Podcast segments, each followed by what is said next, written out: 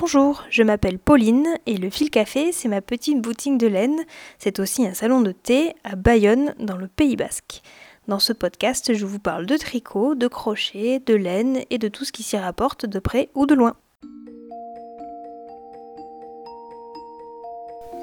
Aujourd'hui, j'ai envie de vous parler d'argent. Il me semble important d'aborder ce sujet parce que les loisirs créatifs, parmi lesquels figurent bien sûr le tricot et le crochet, mais aussi la couture par exemple, représentent un marché économique. Et comme dans tout marché, eh bien, il y a des vendeuses, des vendeurs, des consommatrices, des consommateurs, et bien sûr des prix. Et je trouve ça passionnant de s'interroger sur ces prix, sur ce qui nous paraît trop cher et pourquoi, et particulièrement quand ça touche au loisir. Tout d'abord, je me suis intéressée au prix des patrons de tricot, mais comme je me sentais pas très qualifiée pour en parler, eh bien je suis allée discuter avec Céline, alias Mademoiselle Petroni. Et c'est cette conversation que je vous propose d'écouter aujourd'hui. Bonjour euh, Céline. Bonjour Pauline. Euh, alors, avant toute chose, est-ce que tu peux te présenter et présenter ton activité à nos auditrices?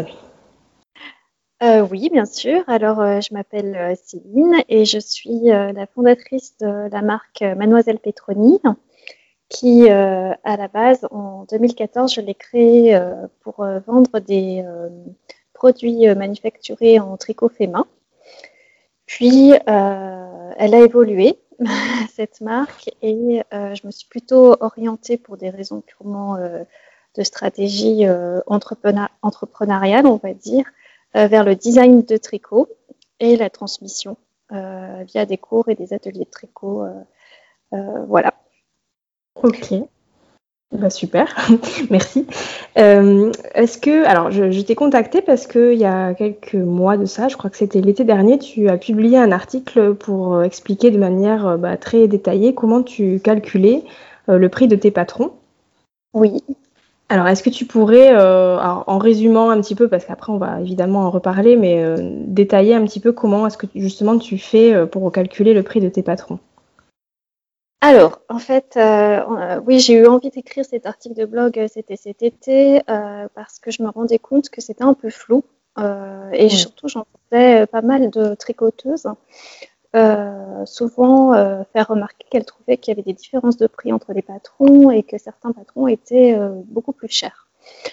donc moi j'ai trouvé important d'être totalement transparente sur, sur la manière dont je fixais mes, mes, prix. Puis en même temps, ça m'a permis aussi de bien me, me, me replancher dessus pour voir si je me, je me trompais pas, s'il n'y avait pas voilà, d'erreur dans le, dans le juste prix de mes patrons.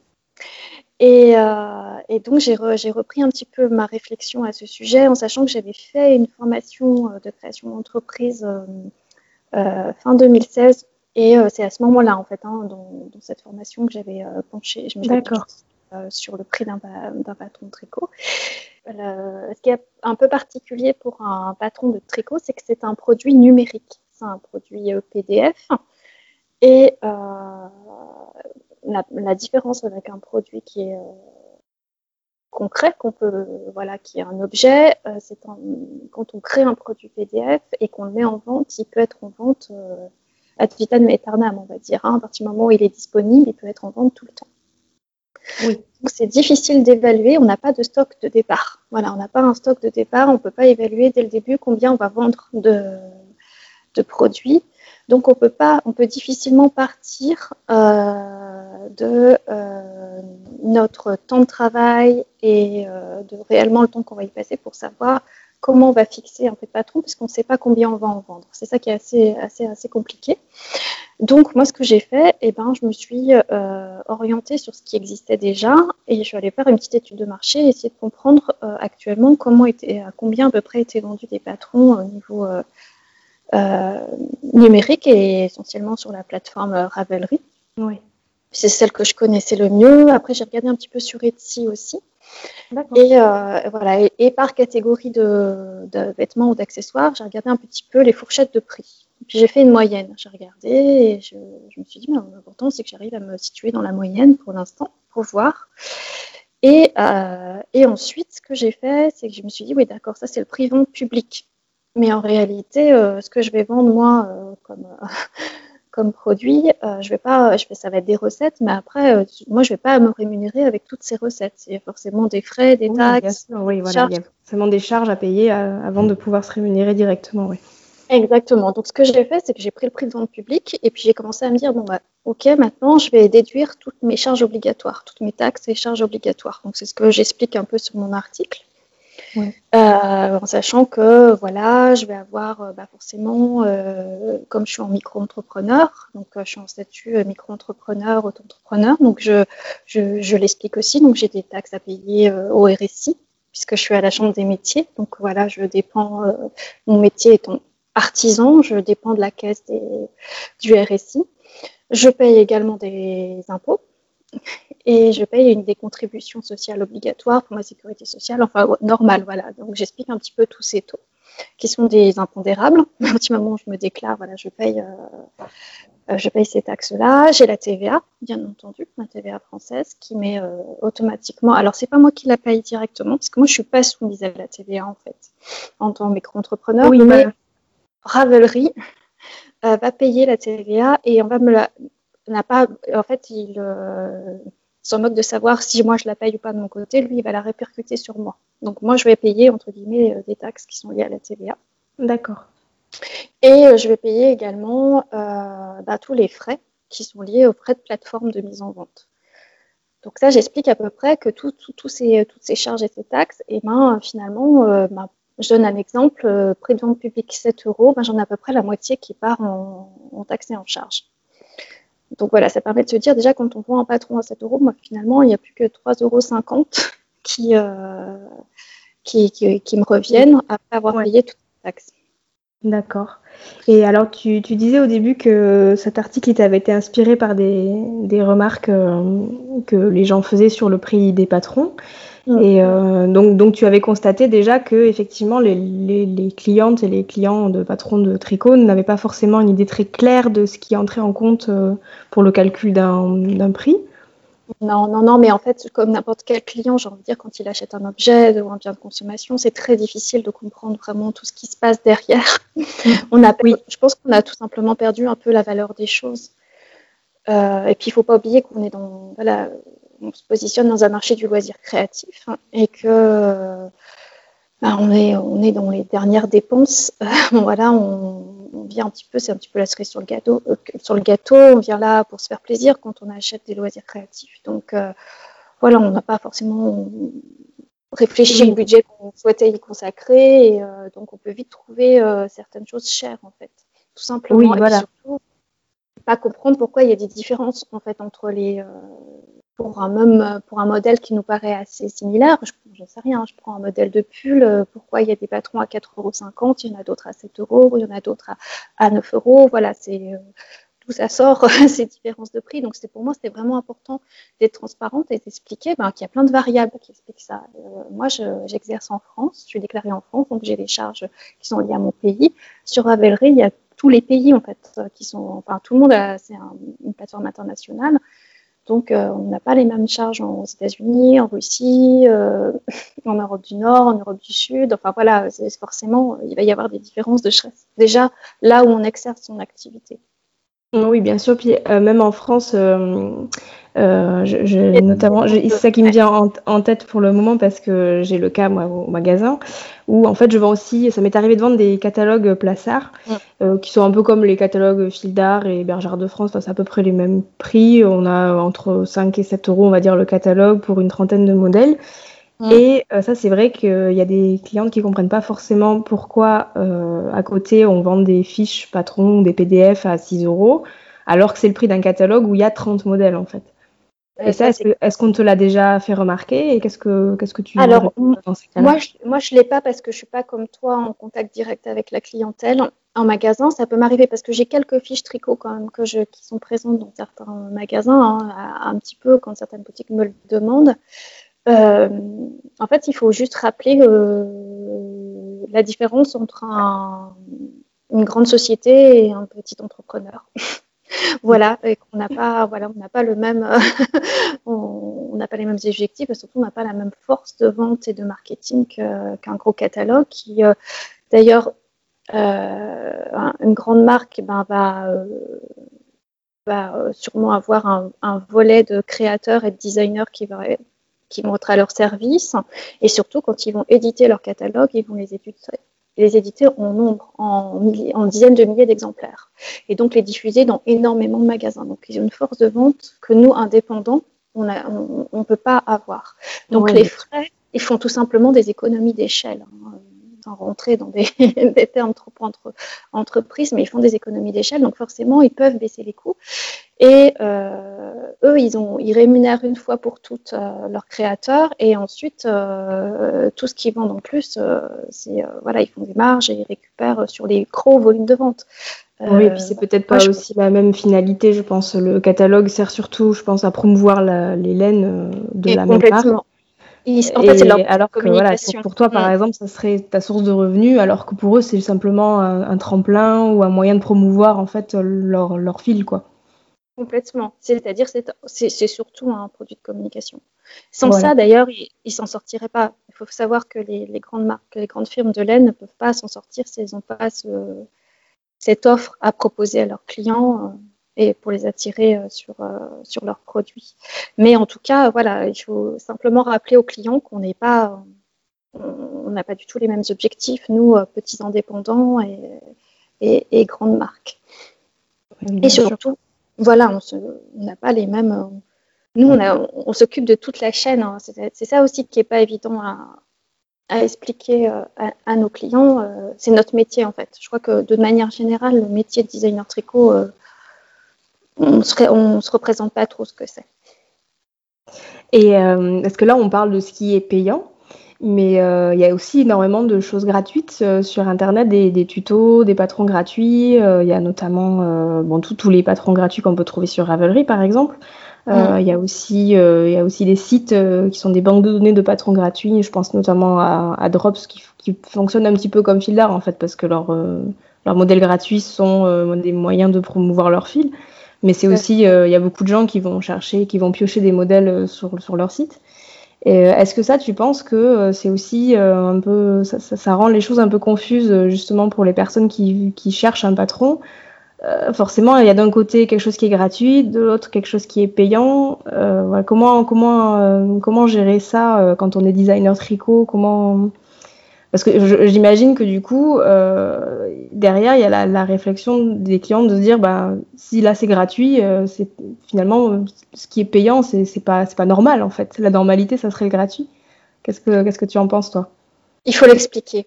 En fait, c'est tout, c'est un manque d'information. C'est toujours pareil, c'est pas évident. Euh, la gratuité sur le web, elle existe beaucoup. et il faut simplement expliquer aux gens que que oui, ils ont l'impression d'avoir une grosse offre gratuite, mais c'est quoi cette offre gratuite? Euh, Quelle est la qualité? Est-ce qu'ils en sont satisfaits ou pas?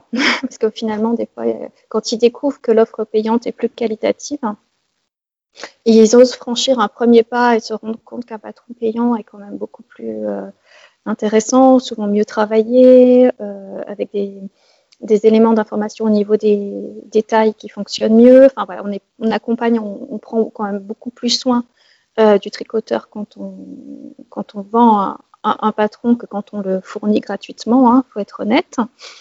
Et ben voilà, je pense que nous, notre travail euh, en tant que designer tricot, c'est d'informer, de promouvoir notre travail et de valoriser notre travail au maximum en en parlant, en rencontrant les gens et en expliquant en quoi consiste notre travail et qu'est-ce qui fait que notre, est plus, notre offre est plus qualitative. Et euh, souvent, enfin moi je, le remarque de plus en plus, euh, la gratuité, ça fonctionne bien au début, quand on veut démarrer le, tricot.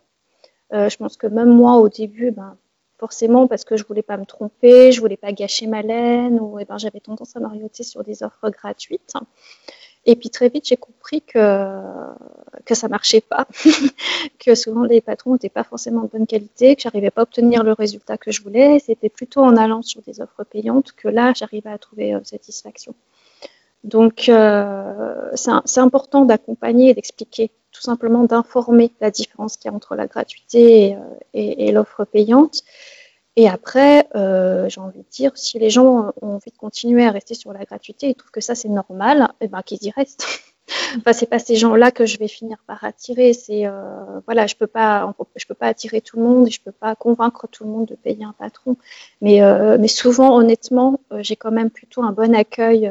les gens finissent par comprendre. Mais c'est toujours pareil, il faut expliquer. C'est quoi mon métier Qu'est-ce qui explique le voilà pourquoi ça coûte ce prix-là Et ça, ça aide énormément. À part, Yann m'appêche aussi de temps en temps aussi de faire de, faire du gratuit ou des promotions pour montrer aux gens que je suis prête aussi à faire un geste et euh, ça me permet peut-être ça permet peut-être aussi d'attirer des personnes qui ne euh, seraient pas venues euh, en, payant tout de suite un, premier patron mais en se disant ah là tiens elle fait une promotion bah, je veux bien essayer et, ça fait découvrir mon travail et puis voilà ça les fait petit à petit, découvrir ce que c'est qu'un un, patron de tricot indépendante payant. Ok. Et alors tout à l'heure, tu as dit quelque chose d'intéressant sur le fait que bah, tu n'avais pas de stock, puisque toi, finalement, ce que tu vends, c'est des fichiers PDF, donc ça reste du virtuel. Est-ce que tu penses qu'aussi le fait que ce soit euh, pas quelque chose de matériel, quelque chose de concret euh, qu'on peut vraiment avoir tenir dans les mains, ça, ça, ça produit une espèce de flou artistique autour justement du, prix. Est-ce que tu penses que les gens ont du mal à, payer pour quelque chose qui n'est pas matériel?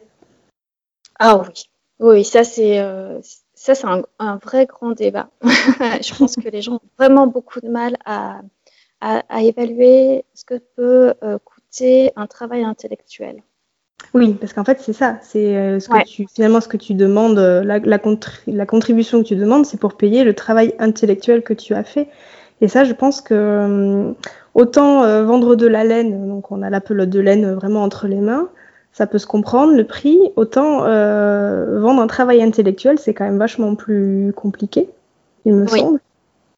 Je pense que c'est propre d'ailleurs à toutes les professions. Euh, moi, j'en ai eu beaucoup discuté, par exemple, avec ma graphiste ou avec euh, tous ceux qui produisent du travail qui est encore qu'on a toujours quand même le résultat, hein, faut pas, faut pas exagérer, mais il y a tout un processus où souvent, par exemple, quand on travaille avec un graphiste, euh, avant qu'il arrive à faire le produit final, un, logo ou peu importe, un, travail, lui, il va passer du temps. Il va avoir des étapes de travail. il va bien falloir qu'on rémunère ce temps qu'il va y passer. Et ben, les gens ont du mal à comprendre ça, que ce travail, ce processus créatif, eh ben, ça a une valeur et qu'il faut accepter de rémunérer les gens et les professionnels euh, pour ce travail-là et que c'est pas que le résultat qu'on paye en fait. C'est tout un processus qu'on va payer. C'est une expertise, c'est un métier, c'est voilà, c'est c'est ça qui est, qui est pas évident à, à, à, faire valoir dans un dans un dans un produit qui est virtu, entre guillemets euh, virtuel. Moi, je dirais qui voilà, qui est, un, qui est plus une, un produit intellectuel. Mais après, c'est intéressant, hein, c'est une réflexion à avoir aussi. Je pense que c'est aussi pour ça qu'il y a certains designers qui, euh, qui essayent de, de, fournir des produits euh, plus palpables, euh, ou qu'il y ait des gens qui se regroupent pour créer des revues, par exemple, ou des, des, beaux livres, ou des choses comme ça. Au moins, les gens, quand ils ont quelque chose en main, ils ont quelque chose de palpable, c'est plus facile en fait à accepter de, de dépenser. Et après, j'imagine qu'il y a, peut-être aussi une, composante euh, là-dedans, c'est que, euh, comme tu disais, c'est du loisir, c'est du hobby. Euh, est-ce qu'il n'y a pas aussi un côté, elle fait ça pour son loisir, c'est sa passion? Tu vois, parce que tu parlais des graphistes. mon, mon compagnon était graphiste avant. Euh, et, oui, clairement, on lui a déjà demandé euh, de dessiner un logo parce qu'après tout, il aime dessiner. Donc euh, voilà, il va, il va, gratuitement faire un dessin, bien sûr, parce que voilà, comme c'est sa passion, il va pas en plus demander de l'argent en retour, tu vois. c'est un peu ça que j'imagine les, gens se disent parfois. Est-ce que, est-ce que toi, tu as l'impression que les designers et designeuses tricot, elles sont un peu vues comme ça? Que comme c'est votre passion, finalement, voilà. Oui, je pense que c'est propre à tous les métiers artistiques et les métiers de passion. Moi, en plus, j'ai eu travaillé dans, au contact d'artistes dans mes anciens, on va dire, ma, première partie de carrière. Et, notamment, je compare souvent euh, le travail que nous faisons, nos designers tricot, avec les écrivains. Et euh, de toute façon, ouais, c'est ça. C'est euh, tout repose en fait sur comment on parle de notre métier et comment on le valorise et comment on l'explique. Oui, d'accord.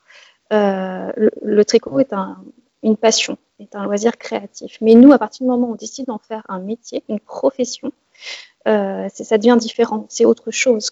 Euh, on, devient euh, des artisans, on fait le choix d'en vivre, de vouloir en vivre.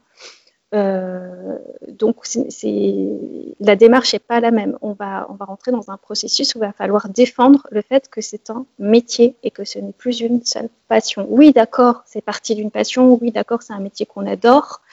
Mais on a toutes les contraintes qui sont liées à une profession. C'est-à-dire, euh, ben voilà, comme je disais tout à l'heure, euh, payer des factures, payer des charges, euh, réfléchir à un budget prévisionnel, devoir aussi mettre le costume de euh, communicant, de vendeur. Euh, oui, multicasquette, quoi. Ah oui, complètement. Ça, les gens ont vraiment du mal à imaginer que quand on est designer tricot, on ne fait pas que designer tricot. Normalement, on devrait être que styliste. On devrait faire que des croquis, dessiner des, euh, des modèles et ensuite. Euh, ça devrait se limiter à ça, c'est à ça. D'ailleurs, les stylistes couture ne font, pas plus. Après, ils passent le travail à des euh, modélistes qui vont réfléchir euh, aux formes. Après, des gens qui vont faire des calculs pour, euh, pour faire les planches de patron, qui vont éditer. Il y a des communicants et des, gens qui vont travailler sur la mise en page et le marketing, tout ça. Nous, en indépendant tricot, on fait tout ça. C'est-à-dire qu'on fait tous ces métiers-là. On, D'accord, on part d'un croquis, mais après, on va, on va faire du modélisme, on va grader les tailles, on va éditer, rédiger un patron, le mettre en forme, devoir euh, faire le lancement et la promotion pour le vendre, continuer à le faire vivre, continuer à le vendre. Donc c'est un vrai métier. C'est oui, d'accord, ça part d'une passion, mais derrière il y a tout un processus qui fait que si on veut vraiment pouvoir en faire euh, une, profession viable, euh, on, se met au travail, quoi. Voilà, tout simplement, on se met au boulot et, euh, on, voilà, on y passe énormément de temps et on fait les choses bien professionnellement.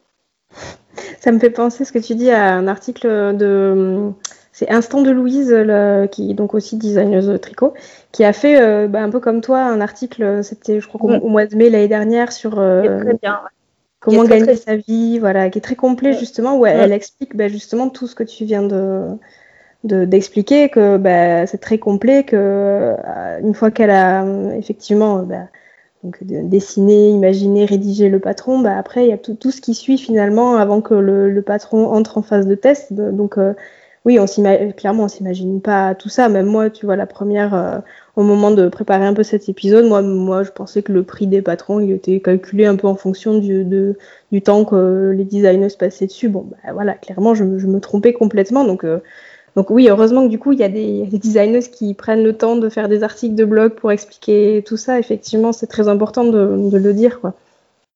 Que euh, oui.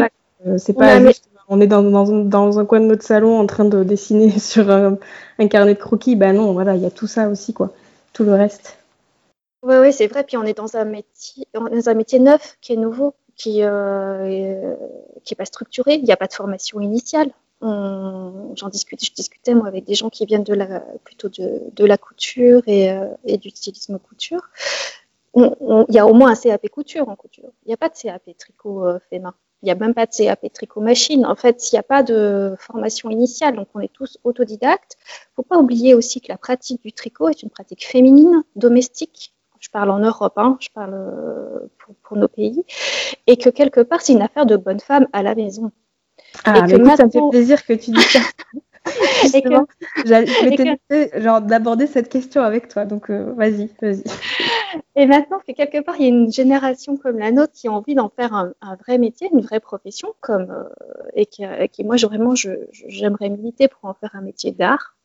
Euh, puisque moi je me suis vraiment basée sur quand j'ai créé cette marque sur les études de marché liées au, au, au métier d'art que pour faire ce métier-là, euh, il, faut, il faut le faire connaître, il faut le, il faut le, il faut le valoriser, il faut expliquer que c'est c'est plus une histoire de grand-mère au coin du feu. Euh, et la différence avec la couture, par exemple, il me que tu en avais parlé dans un de tes podcasts d'ailleurs, c'est que la couture, c'était, ça avait pignon sur rue. Souvent, c'était des tailleurs, c'était des hommes qui confectionnaient les vêtements euh, avec des boutiques. voilà, c'était, euh, c'était déjà une affaire plus d'hommes et puis c'était public, c'était sur la place publique. C'était, il y avait pignon sur rue. Le tricot, c'est toujours été quelque chose de très domestique et c'est toujours été une affaire de femmes. Donc, euh, c'est beaucoup plus difficile. on a un héritage qui, fait qu'il faut se battre un peu plus pour le défendre et pour en faire un vrai métier. Et c'est ça qui est, je trouve, assez, euh, qui est un peu le défi qu'on doit avoir nous actuellement, euh, tous les stylistes indépendants pour dire, ben oui, en fait, ça peut être un vrai métier qui peut être valorisé euh, en tant qu'artisanat d'art. Et euh, voilà, moi, je vois pas pourquoi ça pourrait pas être une vraie profession. Mais j'avais eu une conversation une fois dans un tricotier avec des mamies qui, ne me comprenaient pas, qui ne me comprenaient pas. me disaient, voyons, tricot, ça peut pas être un métier.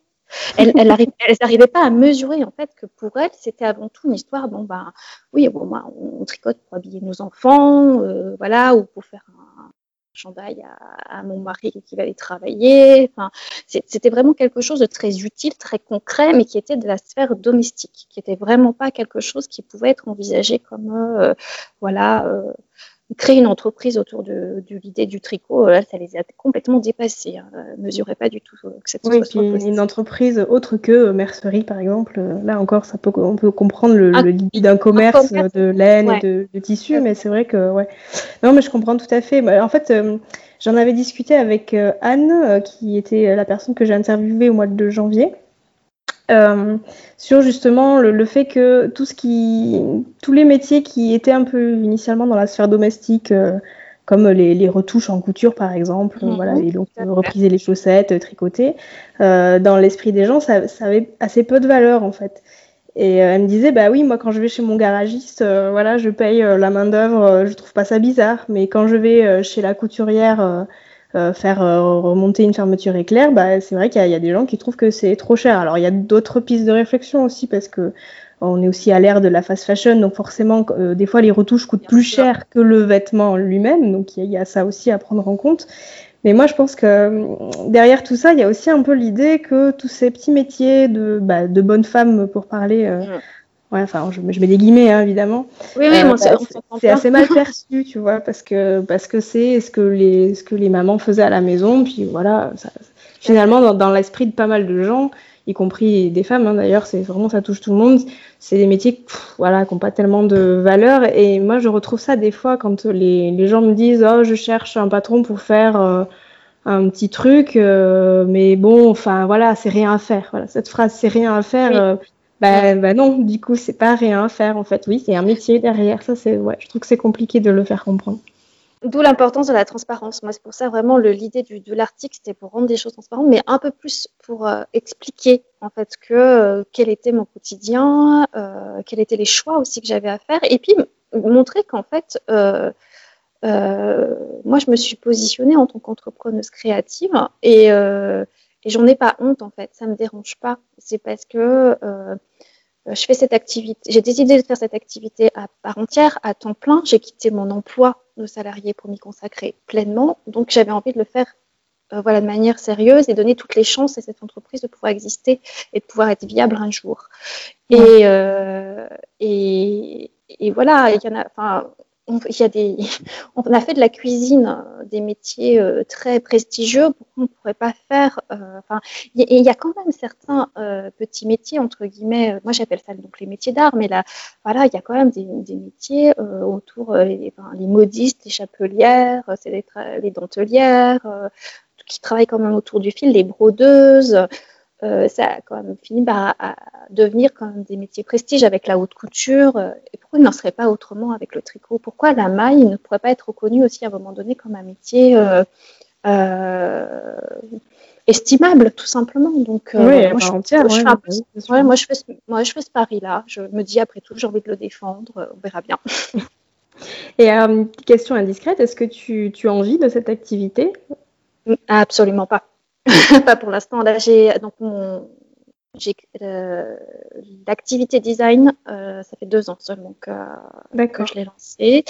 Euh, je vais être, là aussi, je vais être tout à fait honnête et transparente parce que j'ai envie aussi que ça se sache. Ça, je pense qu'il y a un petit peu un mythe autour de, du designer tricot. Il y a énormément de gens qui ont envie de se lancer. Il y a énormément de plus en plus de Françaises qui se sont lancées. Euh, je ne dis pas que je suis, un exemple, hein, je suis juste un cas parmi d'autres. Euh, moi, l'année dernière, je me suis dégagé un revenu, c'est-à-dire euh, après avoir payé tout ce que j'avais payé, puis avoir payé toutes mes factures, de 1800 euros de bénéfices en tant que micro-entrepreneur, donc 1800 euros sur une année. Donc ça fait à peu près 150 euros par mois. Voilà ce que je me suis payé l'année dernière. Au bout de ma deuxième année d'activité, je me suis payé 150 euros par mois. cette année, j'espère au moins doubler j'espère. voilà, je vais. mais honnêtement, c'est pas grâce à mes designs, c'est grâce à mes cours et mes ateliers. C'est ça qui m'aide à énormément, pour l'instant, soutenir mon activité, c'est-à-dire qui m'aide déjà à payer ben, euh, tout ce qui est, ben, parce qu'il faut aussi que je paye ma photographe, que je paye ma traductrice, que je paye mon, euh, mes frais euh, liés à mon hébergement de site internet. Enfin voilà, il y a, y a des, des, Et si j'avais pas mes cours et mes ateliers tricot, je pourrais pas donner une chance à, à mon activité d'exister. après voilà, je, je, je c'est possible, hein. sur le papier, c'est tout à fait possible. Moi, quand j'avais fait mon plan financier avec mon prof de finance euh, lors de ma formation, c'est tout à fait possible. Après, c'est une question de volume de vente. C'est comment j'arrive à être visible, être euh, voilà, avoir une chance que mes modèles plaisent euh, à assez de personnes pour faire un volume de vente assez important pour pouvoir euh, augmenter mon chiffre d'affaires. Bon, après, voilà, on va pas rentrer dans les considérations euh, purement euh, économiques, mais voilà, mais c'est une réalité. Voilà, c'est c'est pas simplement avoir des bonnes idées et, et, et écrire des bons patrons. C'est c'est ben voilà, hein, tu le sais, hein, c'est une affaire quoi. Il faut il faut réfléchir, il faut poser, il faut faire. c'est une, oui, c'est une entreprise quoi voilà, exactement. Mais d'où l'intérêt justement de, vraiment euh, être transparente sur ça et expliquer que euh, euh, qu'un patron à 7 euros, ben, finalement, ça permet pas forcément à la personne qui veut vendre de vivre, quoi. Et, et du coup, parce que je pense qu'il y a de plus en plus de gens qui reviennent un petit peu à une façon de consommer plus responsable. Euh, qui, euh, qui via une démarche, je trouve, un peu militante euh, de plus, par exemple, acheter à des, des, grosses multinationales ou des grands supermarchés, mais essayer de revenir vers les commerces de proximité, vers les marchés, les producteurs locaux. Et je pense qu'il faut que ça soit plus global et que les, comment dire, euh, que, que, les gens aient, aient, davantage conscience que quand ils mettent la main au porte-monnaie, leur argent, il, il, va quelque part et que c'est pas que du coup, bah, c'est quand même intéressant de se dire que euh, moi, si je dépense euh, 7 euros dans un patron de tricot, bah, je préfère que les 7 euros, ils aillent financer, alors pas dans leur totalité évidemment, mais euh, euh ils aillent financer une indépendante euh, voilà, qui, travaille un peu toute seule dans son coin, euh, plutôt que de mettre par exemple 6 euros dans un catalogue voilà, d'une grosse boîte de tricot. Je pense qu'il y a, à mon avis, il y a il y a une, y a une comment dire, j'arrive pas à trouver mes mots aujourd'hui. oui, euh, consommer, c'est être acteur hein, de voilà, chose, on a un impact de conscience. Ouais, Tout à fait. Après, euh, oui, oui, oui. Euh, c'est moi j'ai envie de dire aussi c'est les gens ils, enfin moi je, je pense qu'il y a des gens qui sont très sous ce seuil. Il y a vraiment des, euh, des, des, clients qui veulent nous soutenir. Ils le disent ils ont ils ont ils souhaitent nous soutenir. Je trouve ça fabuleux. Moi maintenant il y a aussi les plateformes de, de mécénat aussi qui permettent d'aider euh, certains créateurs. Mais euh, donc il y a quand même une envie de soutenir nos activités parce qu'on est plus proche d'eux aussi. On, on fabrique en France on fait attention on défend certaines valeurs moi, j'ai eu envie aussi, quand j'ai créé cette, euh, cette marque, c'était aussi défendre l'idée de, de, de faire marcher au maximum les filières, la filière française et la filière éco-responsable. Euh, j'ai eu envie aussi que les gens s'approprient quelque part aussi leur façon euh, de se vêtir et pas forcément de répondre aux dictats de d'un certain conformisme de la mode, mais plutôt de, de s'exprimer et d'aller vraiment vers des choses qui leur plaisent vraiment et qui leur permettent de s'exprimer, tout simplement, d'exprimer leur créativité. Donc oui, je pense que c'est des arguments qui vont aider à avoir ce type de, de démarche. Après, il euh, faut être honnête, moi je pense que les, les, les, les gens qui tricotent, tricotent d'abord des modèles qui leur plaisent. Oui, oui. Voilà. Et après, euh, les, autres considérations passent en second, en seconde place. Quoi. Voilà, c'est ça. Alors en premier, c'est pas, ils vont prendre un modèle parce que ça leur plaît. Et euh, après, ça peut leur plaire pour plein de raisons. Hein. Ça peut être des raisons esthétiques, mais ça peut être aussi des considérations éthiques. Voilà. Donc, euh... mais l'important, c'est qu'ils aient le choix. Voilà, qu'on puisse leur proposer plein de choses et qu'ils soient pas obligés en effet de tricoter que du drops gratuit. Ok. Et alors, euh, rien à voir, mais je, saute un peu du coq à l'âne. Mais on parlait justement de, bah, rémunération des créateurs. Euh, je ne sais pas si tu as vu passer, euh, à l'automne dernier, il y avait un, plein de débats sur Ravelry sur Instagram à propos d'un site qui a fait son apparition qui s'appelle Making Things. Je ne sais pas si ça te parle. Alors oui, j'en ai entendu parler. J'avoue que je ne me suis pas beaucoup plus penchée dessus. On m'en a parlé. C'est des clients qui m'ont dit ah, tu ne rends pas tes patrons sur MakeInThings. Je fais ah bon, c'est quoi cette plateforme et tout? Euh, en fait, c'est euh, Yarnplex euh, qui m'a, la, créatrice Audrey qui, qui en a parlé dans un de ses podcasts. Et c'est comme ça en fait que j'ai découvert un peu plus ce que ça pouvait être. Mais j'avoue que j'ai pas vraiment compris le, débat qu'il y avait autour, euh, mais simplement parce que je m'en suis pas plus, euh, voilà, je me suis pas plus penchée dessus et j'ai pas, je me suis pas plus informée sur euh, sur la proposition que, que faisait McKinsey. Bah, en fait, le, le, dire, le pitch de base, c'est que c'était un peu le Netflix du tricot. Donc, en gros, c'est une plateforme avec un accès par abonnement. Donc, je crois que c'était dans les 12 dollars. Euh, et le principe, c'est qu'une fois qu'on a payé cet abonnement, donc euh, une fois par mois, euh, on a accès de manière illimitée à des patrons qui sont proposés sur ce site. Donc c'est pas évidemment c'est pas tous les patrons du monde, c'est les patrons des créateurs et des créatrices qui ont bien voulu les mettre sur ce site. Mais en fait, l'essentiel des débats reposait surtout sur le fait que au niveau de la rémunération des, de ces créateurs et de ces créatrices, la plateforme, ce qu'elle proposait, c'était de garder la moitié de, l'abonnement euh, des gens. Donc, euh, moi, par exemple, je m'abonne, je paye 12 dollars. Bah, il y a 6 dollars qui vont vraiment à la plateforme. Et les 6 dollars restants se partagent entre les créateurs dont j'ai ouvert le patron. Donc, par exemple, si j'ai ouvert trois patrons de tricot, bah, comme il reste 6 dollars à distribuer, bah, chacun va recevoir 2 dollars. Et donc, donc les, les, débats portaient surtout sur le fait que bah, forcément c'est très faible comme rémunération. Et, euh, et alors moi j'avoue que au-delà de ça, euh, je, me, je, me, pose aussi la question de tous ces modèles de plateformes en illimité. Il y en a d'autres hein, dans d'autres secteurs, pour la musique, pour les films, pour les séries, et maintenant donc euh, a priori pour le tricot. Euh, moi, ça me parle pas du tout parce que je, je vois pas le, tricot euh, comme euh, quelque chose que je consomme de manière illimitée. Parce que déjà, enfin, moi, un patron de tricot, je vais mettre genre deux mois à le tricoter ou même trois, tu vois. Donc, payer un abonnement par mois pour, pour ouais, ça, ça j'avoue que c'est quelque chose que je, je, comprends pas très bien. Toi, tu penses que ce, ce modèle-là, ça pourrait vraiment marcher Je sais pas. J'avoue, je sais pas. Wait and see, on va dire.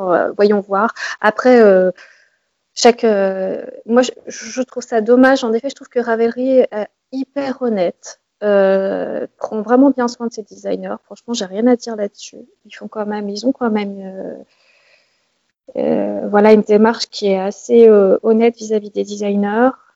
Pourquoi moi, en tant que designer, j'aurais intérêt à aller sur Making Thing Je sais pas augmenter ma visibilité, mais ça devient complètement fou. Il faut être mm. présent partout, il y a du monde partout, mais et si on se concentrait d'abord pour faire des choses bien et de qualité, euh, honnêtement, moi, je préfère aller euh, me présenter sur des salons, aller, aller me présenter mon travail dans des boutiques, rencontrer les gens, et je pense que ça aura plus d'impact. Après, c'est mon point de vue, hein, mais euh,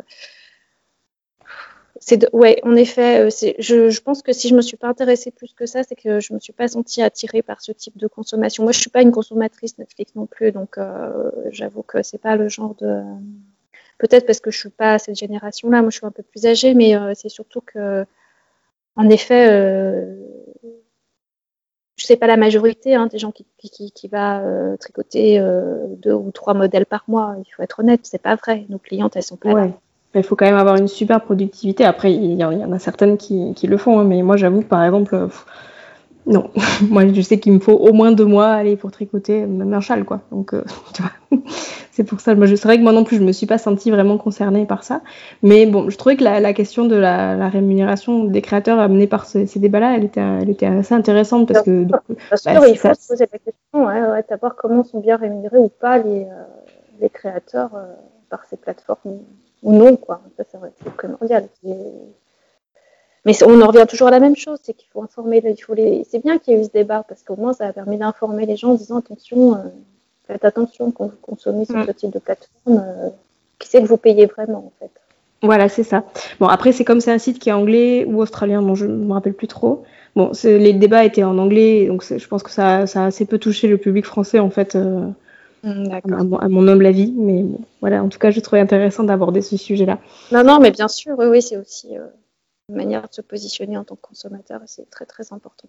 Et puis, ça, ça, rejoint de toute façon la manière dont euh, nous, on arrivera un jour à à se rémunérer de notre travail. oui, c'est vrai. Est-ce que, est que tu veux rajouter quelque chose? Est-ce que tu veux parler d'autre chose?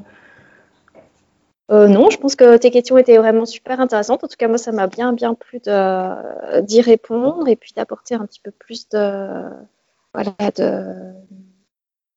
de, clarté sur, euh, sur, sur, ce, beau métier. Hein. On est ravis de, pratiquer. Moi, j'ai vraiment beaucoup de plaisir euh, d'avoir fait ce choix-là, même si je sais que il faut des bonnes conditions pour, euh, pour, durer dans le temps. Parce que là, je, je, sais que, bah, comme tout commerce, il euh, faut passer les premières années. Et moi, j'avais, je me souviens, quand j'avais fait mon étude de marché, j'avais étudié euh, donc, les métiers d'art et était vraiment écrit en rouge que, que c'était, il fallait le savoir, que c'était des métiers, il fallait 15 ans en fait pour arriver à se rémunérer correctement pour faire un bon artisan et être se rémunérer correctement, et que les premières années, euh, les revenus étaient très faibles. Et ça, il faut le savoir. Voilà, il faut le mm. savoir. Alors après, il y en a qui sont très talentueux, qui sont capables de lancer euh, des startups, hein, de, de, de, tout de suite euh, avoir. Mais je pense qu'on va être de moins en moins nombreuses parce que l'offre est de plus en plus importante de, et de bonne qualité. C'est-à-dire qu'il y a de plus en plus de designers qui font de très belles choses qui font des très beaux patrons bien rédigés. Euh, donc euh, voilà, on n'est euh, n'est pas tout seul. Donc les Rory Locatelli ou les Stephen West ou les Isabelle Kramer ont eu, eux étaient au début de ce de, ce mouvement-là, mais là maintenant on est nombreux, on fait beaucoup de choses, on fait beaucoup de belles choses. Donc il faut voilà, il faut fidéliser sa clientèle, la chouchouter, donner les raisons de, de, rester et de, continuer à s'intéresser à son travail. Et moi, il faut que ma boutique s'étoffe. Maintenant, il y a aussi, ben, il faut, que l'offre soit, euh, soit importante pour que les gens. Euh, parce que plus il faut pas se leurrer aussi, plus l'offre est importante, plus j'ai de chances d'avoir des modèles qui plaisent, plus aussi j'ai des, ben, des revenus qui vont augmenter parce que forcément j'aurai plus de modèles à vendre. Et, euh, et je vais une crédibilité qui va, qui va aussi euh, être de plus en plus importante puisque c'est pas avec une dizaine de patrons qu'on peut convaincre encore. il faut faire ses preuves. Quoi. Donc, accepter d'être un artisan et pour être un bon artisan, il faut compter 15 ans. Oui, mais ça, me fait penser à quelque chose qui était dans l'article de, de, de, Instant de Louise où elle disait que hum, bah, finalement, les revenus sont très espacés dans le temps. Ils arrivent euh, petit à petit, quand les gens commencent à acheter un petit peu plus, puis de plus en plus.